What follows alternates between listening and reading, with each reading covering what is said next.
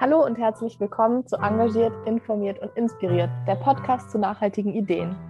Wir, das sind Saskia und Katharina von der HAWK Holzminden, treffen uns mit Engagierten, die sich in ihrer Region mit dem Thema Nachhaltigkeit auseinandersetzen. Die unterschiedlichen Projekte, die sich daraus entwickelt haben, wollen wir Ihnen hier regelmäßig vorstellen. Heute sprechen wir mit Melanie Tönnis und sie hat ein ganz tolles Projekt, wie wir finden, was sie uns heute vorstellen wird. Möchte jetzt auch gar nicht so viel vorwegnehmen, deswegen, Melanie, würdest du einmal dein Projekt vorstellen? Ja, mein Projekt heißt Tischlein deck dich und soll halt eine Alternative sein zum Einweggeschirr, weil es soll ja im Idealfall abgeschafft werden, aber was wäre die Alternative?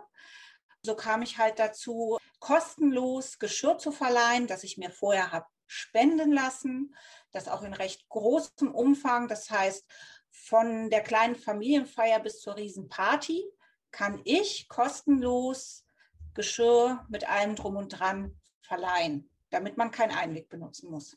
Wie bist du denn überhaupt auf die Idee gekommen und was waren die Erwartungen an dein Projekt? Also es war nichts konkret geplant. Ich wollte nichts Neues erfinden, aber durch den eigenen Bedarf, wie es so oft ist. Wir haben bei uns auf dem Grundstück gerne mal groß gefeiert. Ich habe mich dem Einweggeschirr aber einfach verweigert hatte aber in dem Sinne selber so keine Alternative. So kam eins zum anderen. Im Stadtteil stand immer mal ganz attraktiver Sperrmüll, daneben schön raussortiert, Omas altes Geschirr, was auch so ganz laut und deutlich sagte, nimm mich mit, rette mich. Dann habe ich das so verknüpft und habe gedacht, ach, ich stelle mir jetzt zu Hause eine größere Menge altes Geschirr hin. Wenn wir dann gesellig sind, dann kann ich darauf zurückgreifen. So konnte ich halt ähm, Einweg vermeiden für große Feierlichkeiten. Wiederum dann in der Folge, wenn Freunde und Bekannte feierten, entweder ich bekam da aufgetischt auf Einweg oder halt es kam die Frage auf, wie löse ich das denn? Dann habe ich halt gesagt, Mensch, du kannst doch mein Geschirr auch benutzen.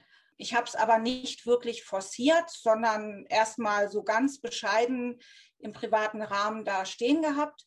Und als dann eine Freundin mir geholfen hat mit der Namensfindung, das war dann wirklich so die Initialzündung. Ähm, da dachte ich, wenn das jetzt so gut klingt, Tischlein deck dich, dann werde ich das Ganze so ein bisschen, ja, professionalisieren und nach außen tragen. Und so kam es dann wirklich, dass das Tischlein deck dich entstand. Ja, meine, meine nächste Frage wäre jetzt, wo als es dann alles so aufkam, wo, wo hast du denn dein Geschirr gelagert, wie viel, beziehungsweise wie viel Geschirr besitzt du denn jetzt so?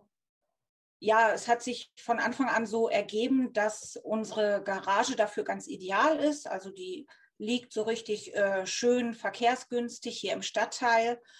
Und dann ging es halt los mit ein, zwei kleinen Regalen. Die äh, Geschirrteile waren ja alle gespendet worden. Da brauchte es nur einen einzigen Aufruf und ich konnte mich schon vor Geschirr kaum noch retten, musste ich dann auch sehr schnell bremsen. Ja, ich muss jetzt mal wieder inventarisieren, das habe ich festgestellt. Ich glaube, ich habe so gut 3000 Teile insgesamt. Der Kern ist halt Teller, Besteck für 250 äh, Leute ist möglich. Ja, das muss ich aber wirklich noch mal ganz genau eruieren, weil jetzt kamen wirklich schon ähm, wieder die ersten Anfragen ähm, nach dem Lockdown.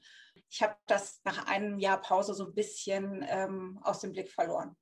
Du eine ungefähre Vorstellung, ähm, wie viel Einweggeschirr oder Plastikgeschirr du jetzt schon verhindert hast? Also wie viel Müll du im Endeffekt äh, vermieden hast mit deiner Aktion? Also das einzige volle Jahr, das ich gemacht habe, war ja 2019. Es fing ja in 2018 an und da merkte ich schon direkt im Januar, oh, das ist aber viel Nachfrage jetzt und ich dachte, schreib mal auf, was du so übers Jahr an Geschirr rausgibst, weil es lässt sich, glaube ich, insgesamt relativ schlecht schätzen. Dann habe ich halt wirklich in 2019 20.000 Teile rausgegeben. Das lässt sich vielleicht nicht so eins zu eins übersetzen, weil es kann natürlich sein, dass ein Teller während der äh, Ausleihe dreimal gespült wurde.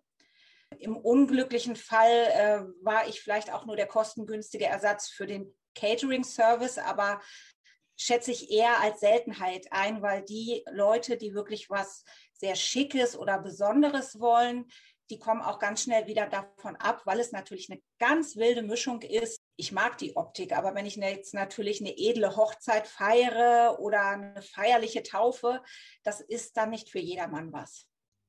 Wahnsinn, wenn man sich das überlegt, mit so einer wirklich simplen Idee, was man da schon konkret bewegen kann, das beeindruckt mich total. Also ich bin super fasziniert davon. Sind Leute schon auf dich zugekommen, die vielleicht deine Idee für ihren Kreis übernehmen wollten? Weißt du da irgendwas? Ja, also das war ja so, dass ich zwischenzeitlich dann auch einen Beitrag im NDR hatte und auch da ganz konkret aufgefordert habe, sprecht mich an, kommt auf mich zu, wenn ihr das äh, bei euch umsetzen wollt. Da gab es sehr viel Feedback. Wir sind auch jetzt noch so in losem Kontakt. An einigen Orten hat sich das schon gegründet. Ich denke, an anderer Stelle wird es dann erst jetzt nach Corona richtig ins Laufen kommen. Aber ja, doch bundesweit so mal über den Daumen gepeilt, die, die konkret geworden sind, das sind dann auch schon so mit Sicherheit 20 oder mehr. Und viele andere, die sich nur die Informationen, die äh, weitergehenden bei mir geholt haben und dann aber einfach ihr Ding irgendwie irgendwo machen. Ich hoffe auf so einen leichten Dominoeffekt.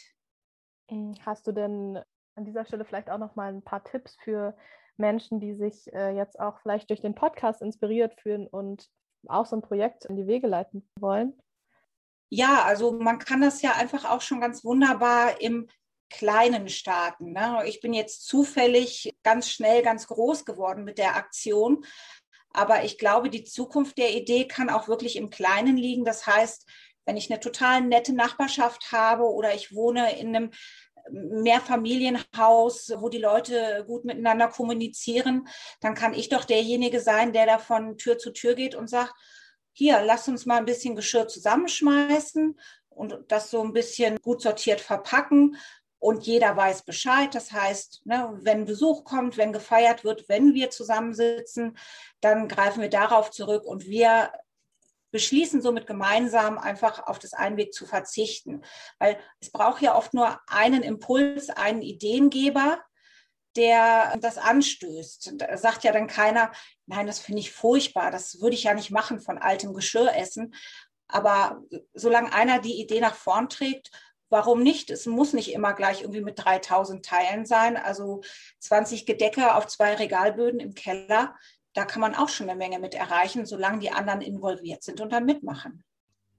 So gerade am Anfang von deiner Idee oder von deinem Projekt, ähm, gab es da irgendwelche Schwierigkeiten, mit denen du vorher nicht rechnen konntest oder gab es irgendwelche Probleme, die du lösen musstest? Ja, also ich musste eine Menge Erfahrungen machen. Man lernt ja. Geschirr ist unglaublich schwer. Es ging los damit, dass ich es in Kartons untergebracht habe. So, die musste man dann mit ganz viel Kraft vor sich hertragen. Zudem nicht staubgeschützt, kam dann auch dazu. Irgendwann war immer der oberste Teller schmutzig. Und dann ging das zu Open-Air-Veranstaltungen, dann gab es einen Starkregen, dann hatte sich der Karton aufgelöst.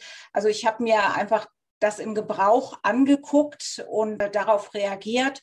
Und dann binnen eines Jahres hatte ich es für mich so weit optimiert, dass das alles gut ging von außen irgendwelche äh, Probleme oder Hindernisse, toi, toi, toi, gab es nicht. Reaktionen waren auch durchweg eher positiv, so ach, ein, zwei Spielverderber haben dann irgendwie auch so gesagt, oh, das würde ich ja nie machen, irgendwie wirklich von so einem alten Geschirr essen. Da kann ich dann nur sagen, es gibt nichts Schlimmeres, als von einem Pappteller mit einer Plastikgabel irgendwie etwas zu essen. Da wollte nur jemand was loswerden, nehme ich gar nicht ernst. Ja, ich glaube, das ist die richtige Einstellung. Also ich bin da ganz bei dir. Ich sehe das ganz genauso. Magst du noch mal beschreiben, wie denn deine Teller jetzt äh, verpackt sind? Wie, wie transportiert ihr die denn jetzt, wenn die nicht in Kartons transportiert werden? Das ist meinem Beruf geschuldet. Ich bin halt Schneiderin und ich löse alles Textil.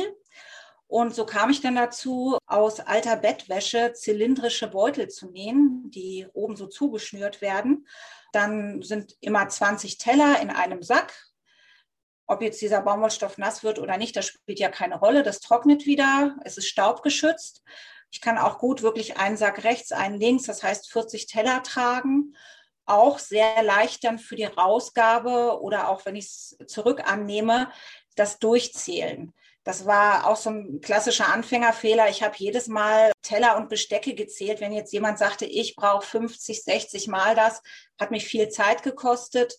Und die neue finale Unterbringung ist halt so jetzt, dass aufgrund der einheitlichen äh, Packung ich einfach sage, hier, okay, dann brauchst du drei Säcke davon. Besteck dementsprechend auch in kleinen Baumwollzugbeuteln. Und das geht dann sehr schnell. Und zum Beispiel habe ich dann auch, weil ja die Nachfrage sofort kam, entsprechende Nähanleitungen mit Maßen vorbereitet. Das heißt, die Leute, die es nachmachen wollten, kriegten von mir dann auch gleich so einen äh, kleinen E-Mail-Anhang mit Maßen und äh, kleiner Nähanleitung, dass das auch dann kopiert werden kann. Das ist echt eine tolle Idee. Wie vereinbarst du dein Engagement mit deinem Berufsleben? Ja, ähm, also mein Ehrenamt muss sich meinen Arbeitszeiten anpassen. Äh, ich arbeite leider Gottes sechs Tage die Woche und die Annahme- und Ausgabezeiten lege ich halt dann immer abseits ähm, meiner Arbeitszeiten. Das kann wirklich sein, manchmal wird morgens früh um acht hier was abgeholt. Ich habe aber auch Mittagspause. Wenn es dann mal eilig ist, passiert das in der Mittagspause oder abends. Aber durch diese Nähe ist das natürlich auch ein Riesenvorteil. Das habe ich an anderer Stelle gemerkt, wo andere diese Initiativen so machen wollten. Wenn man es nicht direkt am Hause hat, ist schon wieder ein ganz großer Hemmschuh zu sagen, okay, ich muss mich auf die Socken machen, ich muss da hin. Wer meine Verabredung kommt nicht und ich stehe dafür umsonst. Also das geht jetzt sehr einfach und schnell und wir finden immer irgendwie eine Zeit, zu der das passt. Magst du mal den Prozess beschreiben, wie du zur Nachhaltigkeit gekommen bist? Beziehungsweise gab es da ein Ereignis oder hast du dich dem Thema, ja, wie hast du dich dem Thema angenähert? Da ist so ähm, die große Wende gekommen, als die Kinder kamen. Wenn man erstmal überlegt, was hinterlässt man für die nachfolgenden Generationen, oh, im Nachhinein habe ich mich dann doch irgendwie für jeden Burger bei McDonald's geschämt. Wir haben unheimlich viel Verantwortung und leider Gottes bin ich auch Teil einer Generation, die immer sehr verbrauchsintensiv gelebt hat. Ich äh, finde es total wichtig, dass wir jetzt halt auch bereit sind, einen Schritt zurückzutreten. Und Verzicht ist eigentlich das falsche Wort, weil wir waren oder sind völlig überversorgt mit allem das hat nichts mehr mit Genuss oder mit Freude zu tun. Freude und Genuss kommen aus ganz, ganz anderen Dingen und Bereichen. Es ist ganz viel wichtiger, dass man wirklich so viel wie möglich Ressource für die Kinder und die Jugend hinterlässt, für die kommenden Generationen. Und wirklich, ich kann nur immer darum ähm, bitten, dass jeder so stark wie möglich sich da engagiert und das auch lebt, weil es muss ja zum einen natürlich die Politik handeln, aber gerade auch im Privaten ist es eine ganz wichtige Message, dass ich halt äh, nicht immer nur sage, ich alleine kann nichts tun und die anderen sollten erst mal anfangen. Nein, also ich kann eine ganze Menge tun und ich fange halt auch bei mir an. Also ich kann mich deinen Worten hundertprozentig anschließen und finde das absolut richtig und wichtig, was du sagst. Ähm, auf die Politik können wir uns ja leider nicht verlassen. Und ich denke auch, dass wenn man was ändern will, dass man da grundsätzlich erstmal bei sich selber anfangen sollte, bevor man dann halt mit dem Finger zeigt oder die Verantwortung wieder woanders hingibt. Und jeder kann halt einfach für sich ganz viel ändern, auch wenn es eine Einschränkung oder eine Änderung unserer ähm, gewohnten Lebensweise ist, ähm, sollten wir es halt trotzdem angehen. Also ich stimme da hundertprozentig mit überein, was du gerade gesagt hast. Ich finde das ganz klasse. Es geht halt auch so weit, ähm, dass auch ich schon gewisse Zukunftsängste habe. Wie lange geht das noch gut? Wie lange ist hier alles stabil und die Versorgung funktioniert? Am Ende zählt halt wirklich Essen, Wasser, und ein Dach über dem Kopf. Und ähm, so in Hinblick auf das, was kommen kann oder sehr wahrscheinlich auch kommen wird, finde ich es ganz wichtig, äh, Kompetenzen zu entwickeln, zu erarbeiten, die halt zukunftsträchtig sind und die wirklich lebenswichtig sind.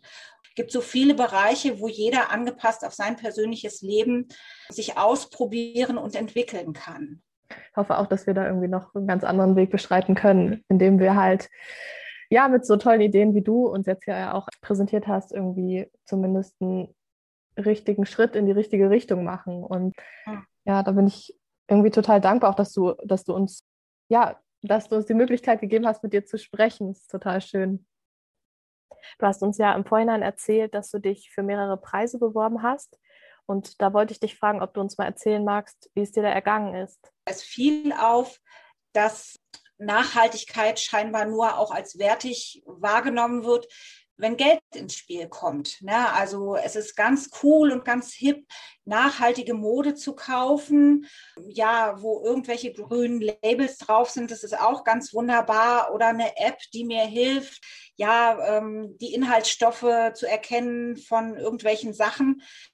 Aber dieses, wie das Tischlein deck dich ist, so gänzlich ohne einen Cent, das scheint manche zu verunsichern, halt diese Naivität, dieses äh, völlig finanzfreie Agieren, aber letzten Endes so, wie es früher halt war, ne, weil ich führe ein Ehrenamt aus, auf das jeder zurückgreifen kann. Das ist ja letzten Endes nicht anders, als wäre ich bei der Feuerwehr. Nur die Wahrnehmung ist jetzt dann natürlich eine ganz andere. Aber ich äh, gebe der Gesellschaft etwas zurück, weil ich fühle mich hier wunderbar versorgt und bin total froh, in einem Erstweltland zu leben. Ich glaube, äh, da könnten viele mal so drüber nachdenken, dass man einfach sagt, Demokratie ähm, muss ich auch leben. Ich kann ja nicht immer nur hier vor Netflix äh, sitzen und dann sagen, ja, da müsste sich was verändern. Ich bin doch im besten Fall die Veränderung oder derjenige, der halt die Veränderung anschiebt. Und das kann halt wirklich auch mal so ganz naiv und ähm, ohne finanzielle Interessen sein, ne? weil ich bin glücklich und zufrieden hier, dann, dann teile ich das. Gibt es noch was, was du vielleicht gerne sagen würdest oder was dir am Herzen liegt? Ja, einfach aus der Erfahrung heraus, jetzt äh, mein mir zugelaufenes Ehrenamt ist ein echter Gewinn. Das positive Feedback und auch dieses äh, Gefühl der Selbstermächtigung ist absolut großartig. Würde ich nicht gegen Geld eintauschen wollen. Es läuft halt alles ja gänzlich ohne Geld. Es ist manchmal echt schwer, die Leute davon abzuhalten, irgendwie was zu geben. Der größte Gewinn ist das Gefühl, ich kann wirklich die Welt beeinflussen. Ich habe absolut was gegen diese Aussage, ich allein, ich kann ja nichts tun hoppla, ich habe in einem Jahr 20.000 Einweggedecke gespart, völlig planlos, einfach nur so aus Versehen. Und man muss einfach dann vielleicht auch mal unkonventionellen Ideen eine Chance geben und auch mal zulassen, dass jemand anders über einen schmunzelt, aber halt einfach tätig werden und ein bisschen alternativ leben, alternativ handeln. Das ist total bereichernd. Melanie finde ich ganz toll. Also ich finde das super. Absolut. Ich finde deine Einstellung fantastisch. Wir bedanken uns. Viel Glück und weiter so. Und ich denke mal, dass du einem riesen Sommer entgegenläufst. Ich habe jetzt schon ein bisschen den Besen geschwungen. Es sieht schon einen Hauch besser aus. Und dann kommt jetzt eine Inventur und ähm, nochmal der Staubsauger hinterher. Dann kann es auch losgehen. Klasse. Super. Okay, dann vielen Dank auch nochmal von mir. Also, dann macht's gut, ne? Ja, danke. Tschüss. Ciao. Tschüss. In unserer nächsten Folge treffen wir uns mit Anna, die uns den Verein foodsharing.de vorstellen wird, für den sie bereits seit Jahren freiwillig tätig ist. Bis dahin bleiben Sie gesund. Sie hörten den Podcast Engagiert, Inspiriert, Informiert, eine Produktion von Saskia Küchle und Katharina Domann im Rahmen des Praxisprojekts Engagementförderung in ländlichen Regionen der Studiengänge Soziale Arbeit an der Hochschule für angewandte Wissenschaft und Kunst in Holzminden und dem Projekt GIF Gut informiert, vernetzt, engagiert des Landkreises Göttingen.